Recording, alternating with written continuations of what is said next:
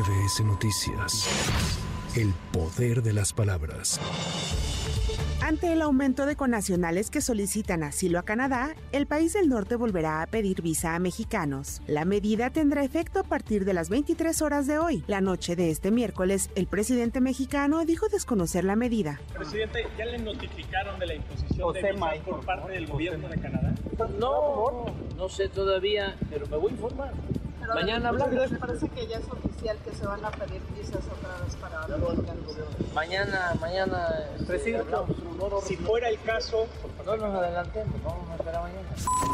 El Senado de la República pidió al Consejo de la Judicatura del Estado de México destituir al juez Manuel Alejandro Martínez Vitela por la resolución a favor de un hombre acusado de abusar sexualmente de su sobrina de cuatro años. Es la voz de la senadora Marta Lucía Micher. ¿Por qué tenía que llegar una madre a escuchar a un juez decir tales tonterías, idioteces y discriminaciones contra las mujeres?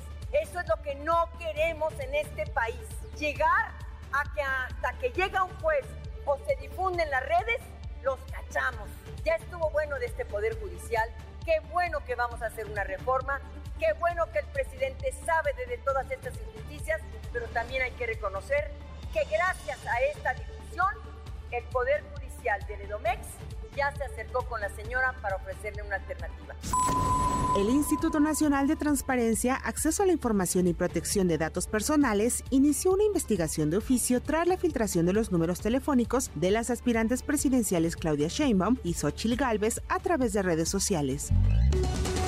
Enrique Alfaro Ramírez, gobernador de Jalisco, anunció que no asistirá al primer evento que tendrá en la entidad el aspirante a la presidencia de la República por Movimiento Ciudadano, Jorge Álvarez Maínez. Dejó en claro su molestia con las decisiones que ha tomado la dirigencia nacional del partido, aunque evitó pronunciar el nombre de su dirigente, Dante Delgado.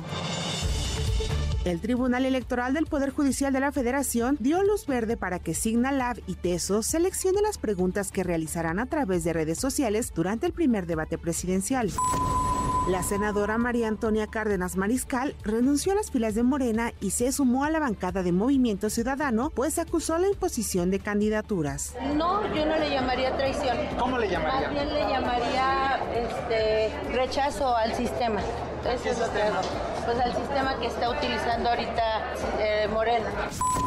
El Tribunal Electoral del Poder Judicial de la Federación aprobó la creación de un catálogo de sujetos sancionados para evaluar y calificar los resultados de cada elección. Estimo innecesaria la creación de un cuadernillo auxiliar pues en el expediente y para la calificación de la elección presidencial, como siempre se ha hecho, se tomarán en cuenta todos los elementos que se hagan valer. Considero que se debe ordenar la creación de un catálogo de resoluciones firmes, aunque incorporando al sujeto infractor y que solo abarque determinaciones de las salas regionales y de la sala superior. Andrés Manuel López Obrador nombró a Berta Alcalde Luján nueva titular del ISTE, en sustitución de Pedro Centeno Santaella, quien busca un escaño en la Cámara de Diputados. En Texas, Estados Unidos, este miércoles fue ejecutado con la inyección letal Iván Cantú. Al mexicano se le acusaba de doble homicidio ocurrido en el año 2000. Sin embargo, hasta el último día Cantú se declaró inocente. En Francia fue robada una computadora y USBs con planos de seguridad para los Juegos Olímpicos de París 2024. Gabriel Orantes Villatoro, aspirante a la presidencia municipal de San Fernando, Chiapas, denunció un atentado en su contra la noche de este martes por proyectil de arma de fuego, de donde salió ileso. De acuerdo a los dichos del presidente López Obrador respecto a que la Ciudad de México se está derechizando, el jefe de gobierno Martí Batres Guadarrama dijo no coincidir con él al respecto. Pero reitero, esta ciudad es una ciudad progresista, no se está derechizando, no se está empanizando y el PRI y el PAN juntos no han rebasado los umbrales que han tenido históricamente.